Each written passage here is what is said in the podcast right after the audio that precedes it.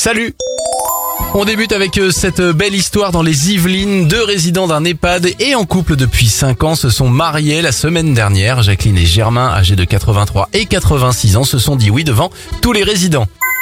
Bonne nouvelle si vous avez ou si vous projetez d'en acheter une, d'après une étude de Greenpeace Allemagne, rouler en voiture électrique permettrait d'économiser jusqu'à 290 euros par mois.